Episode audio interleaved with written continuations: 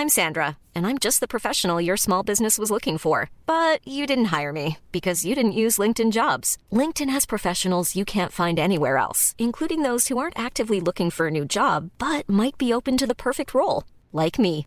In a given month, over 70% of LinkedIn users don't visit other leading job sites. So if you're not looking on LinkedIn, you'll miss out on great candidates like Sandra. Start hiring professionals like a professional. Post your free job on linkedin.com/people today. It's that time of the year. Your vacation is coming up. You can already hear the beach waves, feel the warm breeze, relax and think about work. You really, really want it all to work out while you're away. Monday.com gives you and the team that peace of mind. When all work is on one platform and everyone's in sync, things just flow wherever you are. Tap the banner to go to Monday.com.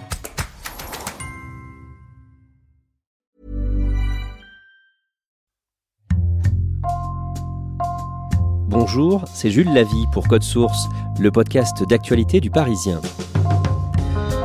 La campagne de vaccination contre le Covid-19 a-t-elle été un échec en France? Les deux spécialistes santé du Parisien, Elsa Marie et Florence Méréo, refont le film des événements aujourd'hui dans Code Source. Ça va? C'est bien, Très bien ça va. Aïe, aïe. On a fini, ma belle. Hop. Le lundi 27 décembre, Morissette, 78 ans, devient la première personne vaccinée en France contre le Covid-19. Mais quatre jours plus tard, Elsa Marie, le gouvernement est la cible de plusieurs attaques. Parce que la campagne commence trop lentement. Quand Morissette s'est fait vacciner à la maison de retraite de Sevran, elle était la première et donc elle lançait le coup d'envoi de la vaccination en France. Mais quelques jours plus tard, le 31 décembre, on se rend compte que seules 332 personnes ont été immunisées en France, alors que nos voisins européens sont allés beaucoup plus vite. À titre d'exemple, l'Italie a déjà immunisé 9000 personnes, l'Allemagne 80 000. Et finalement, ce retard commence à interroger les médecins et les responsables politiques. Par exemple, le généticien Axel Kahn dit que c'est complètement contre-productif et qu'il faut absolument accélérer.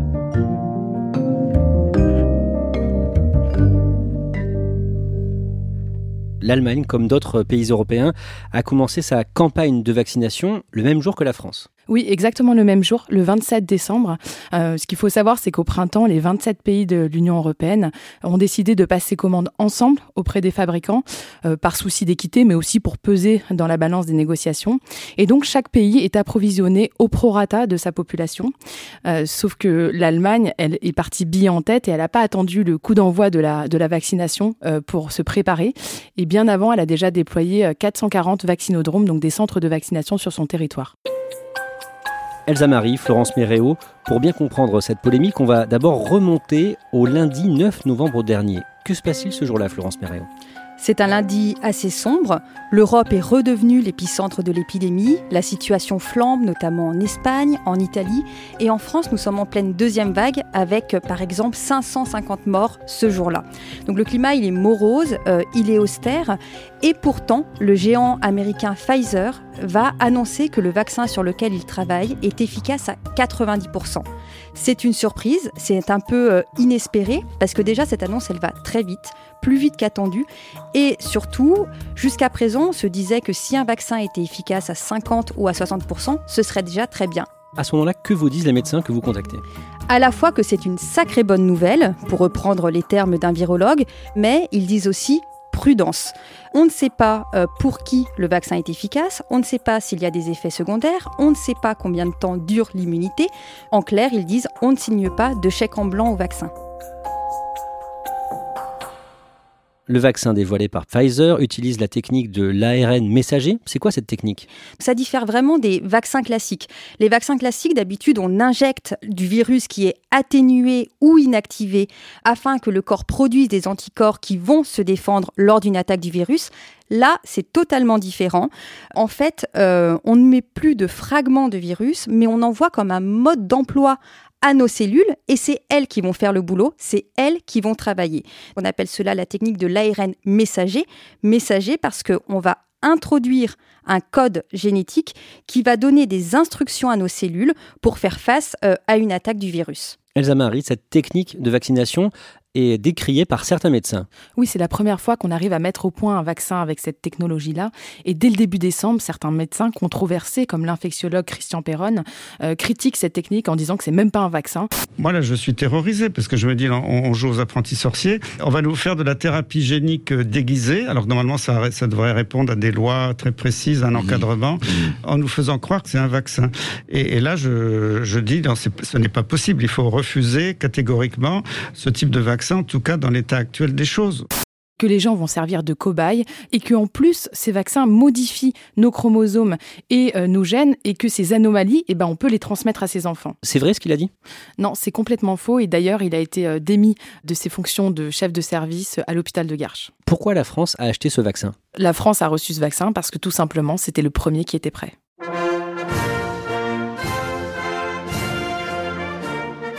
Le mardi 24 novembre, Emmanuel Macron s'adresse aux Français en plein second confinement. Il dévoile les grandes lignes de la campagne de vaccination. Florence Méréo, il promet plusieurs choses pour bien justement surveiller cette campagne. Oui, notamment la création d'un comité euh, scientifique pour suivre la campagne de vaccination. Ce soir-là, le président le dit, je veux garantir la sécurité sanitaire. Garantir la sécurité sanitaire. Il sait qu'il est attendu au tournant. Les Français veulent un vaccin efficace mais également sûr. Et donc, euh, finalement, on sait que celui-ci va être euh, surveillé. La vaccination doit se faire de manière claire, transparente, en partageant à chaque étape toutes les informations, ce que nous savons comme ce que nous ne savons pas notamment euh, en publiant chaque semaine euh, un bulletin qui dit si oui ou non il y a des effets secondaires et aussi la mise en place de centres qui vont surveiller de près ce vaccin. Ça s'appelle des centres de pharmacovigilance. Il y en a 31 en France. Le président de la République annonce aussi la création d'un collectif de 35 citoyens tirés au sort chargés d'accompagner la vaccination. Elsa Marie, quel est leur rôle? Leur rôle, c'est d'être un relais des questions de la population. À travers ce petit échantillon représentatif de la population, le gouvernement cherche à comprendre les freins, les doutes qui empêchent justement d'adhérer à la vaccination et ils vont permettre, par leur travail, d'améliorer la stratégie vaccinale. Comment convaincre les Français C'est absolument indispensable. Je rappelle que la France, c'est quand même le pays euh, le plus sceptique au monde sur les vaccins. Et dès le début euh, de la campagne vaccinale, les sondages montrent que 50% des Français sont hostiles à se faire immuniser. Florence Méréo, le 30 novembre, la Haute Autorité de Santé dévoile son plan de vaccination. Quelle est sa stratégie? En fait, elle va donner les différentes étapes de la vaccination et elle va en annoncer cinq. Les tops prioritaires, ce sont les résidents des EHPAD et leurs soignants parce que ce sont des personnes qui vivent en collectivité et également ce sont les personnes les plus à risque de faire une forme grave du Covid. Donc là, c'est 840 000 personnes. Ensuite, elle va dire que c'est aux soignants de plus de 50 ans et aux plus de 75 ans de se faire vacciner. Progressivement, on va faire les plus de 65, tous les soignants, les personnes vulnérables et enfin, ce qui représente quand même près de 25 millions de Français, les 18-50 ans. À ce moment-là, il n'y a pas encore de calendrier avancé. En Angleterre, tout va plus vite. Dès le 2 décembre, Pfizer obtient une autorisation de mise sur le marché de la part des autorités britanniques et la vaccination débute le 7 décembre. Une livraison comme les autres en apparence par un camion frigorifique dans cet hôpital de la banlieue sud de Londres. Chacune de ces boîtes contient des vaccins. Elsa Marie, pourquoi est-ce que ça prend plus de temps en France? Parce que la France est soumise aux règles de l'Agence européenne du médicament, alors qu'à ce moment-là, l'Angleterre est sortie de l'Union européenne. Elle passe par une procédure d'urgence pour euh, s'appuyer que sur son agence du médicament britannique, et donc euh, elle peut aller plus vite. En France, on entend souvent parler de transparence, de précaution. Le gouvernement ne veut pas revivre le scandale provoqué par la pénurie des masques au début de l'épidémie, c'est ça? Le problème des masques et les débuts euh, poussifs sur les tests a marqué tous les Français. Et là, le gouvernement le sait, il ne peut pas se louper sur la vaccination. On parle beaucoup du mot de transparence qui devient un impératif, d'ailleurs, pour citer euh, le Premier ministre Jean Castex. Alain Fischer, qui est monsieur vaccin, et lorsqu'il prend la parole la première fois le 3 décembre, ne cache pas sa prudence et il dit aux Français, voilà, pour l'instant, on n'a que des communiqués de presse de la part des industriels, et moi, j'attends avec impatience les publications scientifiques. Il, ne faudrait pas que les vaccins soient mis à disposition et, et que l'on commence à vacciner vacciner des personnes sans que toutes les mesures de sécurité et d'évaluation n'aient été prises. On a l'impression que ces mots, transparence, précaution, deviennent des éléments de langage qui sont martelés par le gouvernement. Florence Méréo, pour comprendre pourquoi le gouvernement est aussi précautionneux, il faut remonter à 2009. Il y a une autre pandémie qui sévit dans le monde, c'est la grippe H1N1. Et en France, comme dans beaucoup de pays, une campagne massive de vaccination va être organisée sauf qu'elle va être un fiasco total. H1N1, c'est 8,5% de la population qui est vaccinée. À titre d'exemple, en Suède, c'est 65% ou aux États-Unis 23%. Il y a énormément de doses de vaccins qui vont être jetées à la poubelle. 94 millions de doses du vaccin contre la grippe A, commandées en 2009 mais pour la plupart inutilisées. Et finalement, ça va laisser des traces dont on paye aujourd'hui encore les pots cassés. Est-ce que ce fiasco a une influence vraiment sur la campagne de vaccination aujourd'hui contre le Covid? Oui, quand le gouvernement valide la stratégie euh, de la vaccination contre le Covid, le spectre de 2009, il est dans tous les esprits. Dans celui des généralistes, qui le disent, ne commettons pas l'erreur de H1N1. Mais également dans la tête du ministre de la Santé, Olivier Véran, parce que pour l'anecdote, en 2009, Olivier Véran, il est tout jeune et il est alors président du syndicat des internes en médecine, et en 2009, Olivier Véran, il va monter au créneau contre les vaccinodromes euh, du gouvernement. Et d'ailleurs, quand on lui pose la question euh, en décembre euh, si des vaccinodromes seront installés en France, on sent bien que le mot est totalement tabou. Elsa Marie, le 22 décembre, vous faites un long papier dans le Parisien sur les anti-vaccins et malgré les efforts de transparence du gouvernement, ils semblent de plus en plus nombreux. Oui, la fronde anti-vax prend une ampleur inquiétante en France. Euh, il y a des centaines de groupes Facebook euh, qui relaient des fake news. Il y a des médecins qui sont menacés de mort. Et euh, donc, parmi cette petite galaxie qui est assez hétéroclite, on trouve surtout des jeunes et des électeurs d'extrême droite et d'extrême gauche. Une chose est sûre, il y a des citoyens qui sont chargés de débusquer ces fake news sur, sur les réseaux sociaux qui nous disent qu'avant, c'était une vague anti-vax avant l'épidémie. Et maintenant, ils parlent carrément d'un tsunami. Et à l'occasion de ce reportage, vous travaillez sur des citoyens qui se sont réunis sur Internet pour essayer justement de contrer les fausses informations. Oui, ce sont des pontes de la médecine, des pharmaciens, des représentants d'associations. Ils essayent de dire comment on va faire pour convaincre les gens d'adhérer à la vaccination. Pas le noyau dur des antivax, c'est 5 à 10 des Français, ils savent que c'est peine perdue. Une piste intéressante qui émerge, c'est celle de faire appel aux témoignages de jeunes qui ont souffert du Covid, euh, parce qu'on sait que ça marche en fait, le témoignage. Et c'est d'ailleurs la technique des antivaccins. Souvent, ils font appel à des gens qui ont été malades à cause des vaccins, ils en font un témoignage, et on se rend compte que le message émotionnel passe beaucoup plus que le rationnel. Et c'est donc cette piste euh, de la corde sensible qui va être exploitée. Florence Méréo, en plus de devoir convaincre les Français d'adhérer à sa politique vaccinale, le gouvernement doit faire face à un autre défi, un défi logistique. Il faut savoir que depuis leur lieu de fabrication en Belgique jusqu'à leur arrivée dans les centres de vaccination, les vaccins, et notamment celui de Pfizer, doivent être conservés à une température de moins 70 degrés. C'est beaucoup moins 70 degrés. Ça demande euh, des techniques euh, à part et notamment des super congélateurs. Alors aujourd'hui, il y en a environ une centaine euh, en France sur le territoire. Ça coûte très cher, c'est compliqué à faire livrer. Donc c'est vrai que c'est toute une logistique qui doit se mettre en place. Et c'est pour cela aussi aujourd'hui que l'on attend des vaccins plus souples d'utilisation, comme celui d'AstraZeneca, dont l'autorisation devrait être donnée à la fin du mois.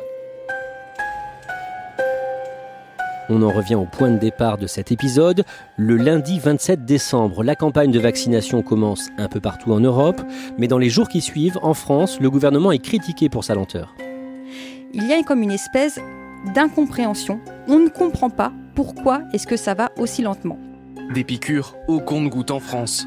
Depuis ce dimanche, moins d'une centaine de résidents et de soignants d'EHPAD ont reçu les premiers vaccins contre le coronavirus. Cela représente 0,00008 doses injectées pour 100 habitants, l'un des taux les plus bas du monde. Est-ce une impréparation?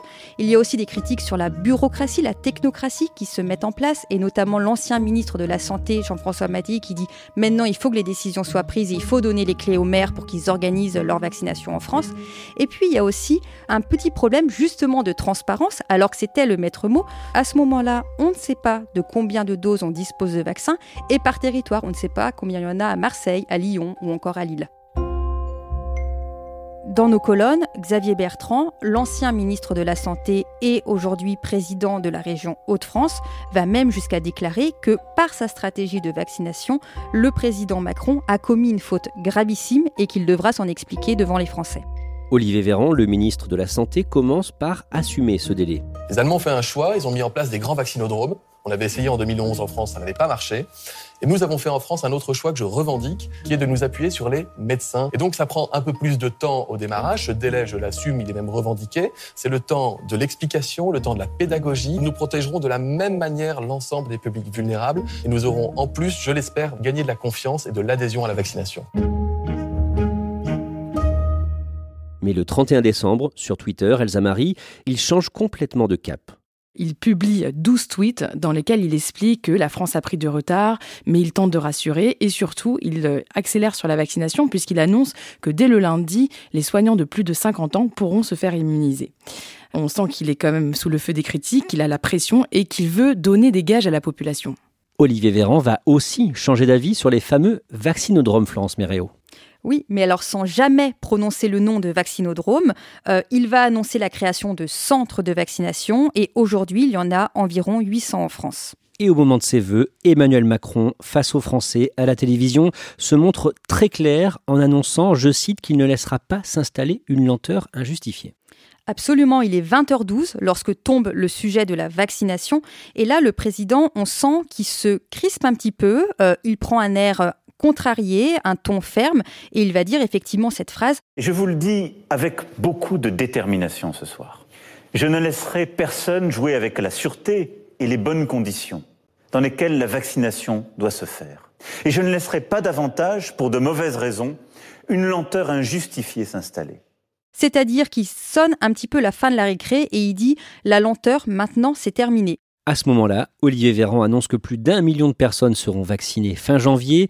Pourtant, Florence Méréo, le 3 janvier, vous publiez une interview de William Dab, épidémiologiste et professeur de médecine, et il se montre plus que réservé. William Dab, c'est aussi l'ancien directeur général de la santé, donc il connaît très bien ces dossiers. C'est le poste qu'occupe actuellement euh, Jérôme Salomon, vous savez, monsieur coronavirus. Euh, et William Dab, ce qu'il dit, c'est maintenant on arrête de se payer de mots, on agit. Il va déclarer soit le gouvernement croit en ce vaccin et il faut y aller, euh, soit il n'y croit pas et il faut le dire tout simplement.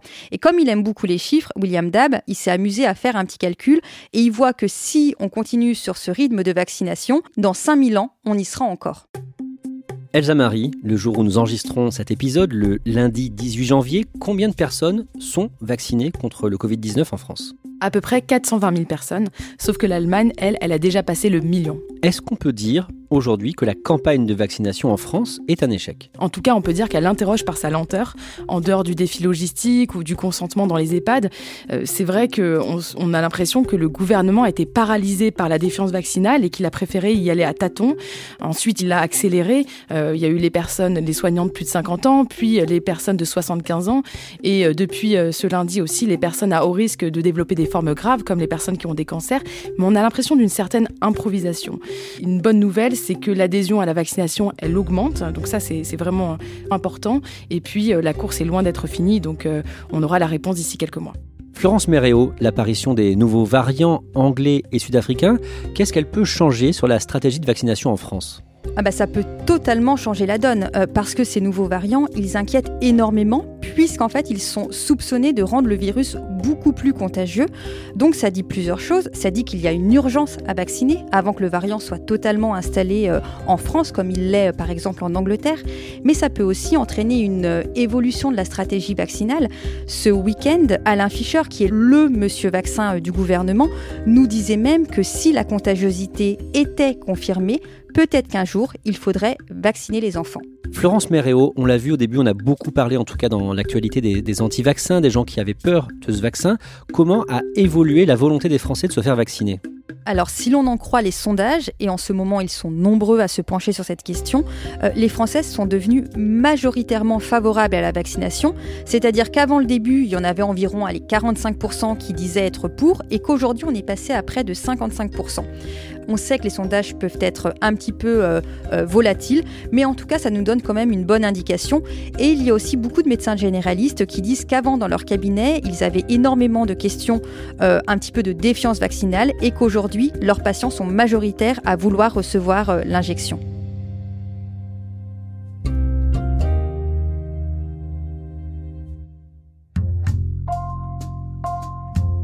Merci Elsa Marie, Florence Méréo. Je précise que ce podcast a été enregistré avant qu'on apprenne que 5 personnes de plus de 75 ans sont mortes après avoir été vaccinées. Sur ce sujet, je vous invite à lire sur leparisien.fr l'article d'Yves Leroy daté du 20 janvier.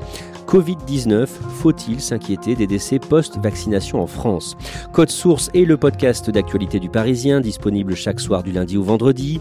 Pour ne rater aucun épisode, abonnez-vous sur Apple Podcast ou Google Podcast par exemple. Cet épisode a été produit par Sarah Amni, Marion Botorel et Thibault Lambert. Réalisation Julien Moncouquiole.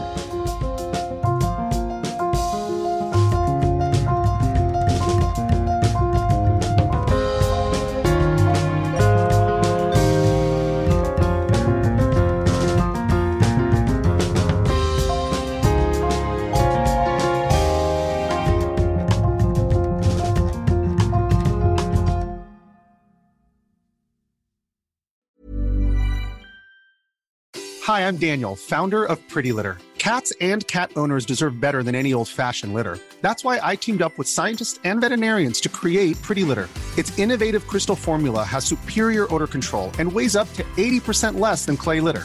Pretty Litter even monitors health by changing colors to help detect early signs of potential illness. It's the world's smartest kitty litter. Go to prettylitter.com and use code ACAST for 20% off your first order and a free cat toy. Terms and conditions apply. See site for details. Hey, it's Paige DeSorbo from Giggly Squad. High quality fashion without the price tag. Say hello to Quince. I'm snagging high-end essentials like cozy cashmere sweaters, sleek leather jackets, fine jewelry, and so much more. With Quince being 50 to 80% less than similar brands. And they partner with factories that prioritize safe, ethical, and responsible manufacturing. I love that. Luxury quality within reach. Go to quince.com slash style to get free shipping and 365 day returns on your next order. Quince.com slash style.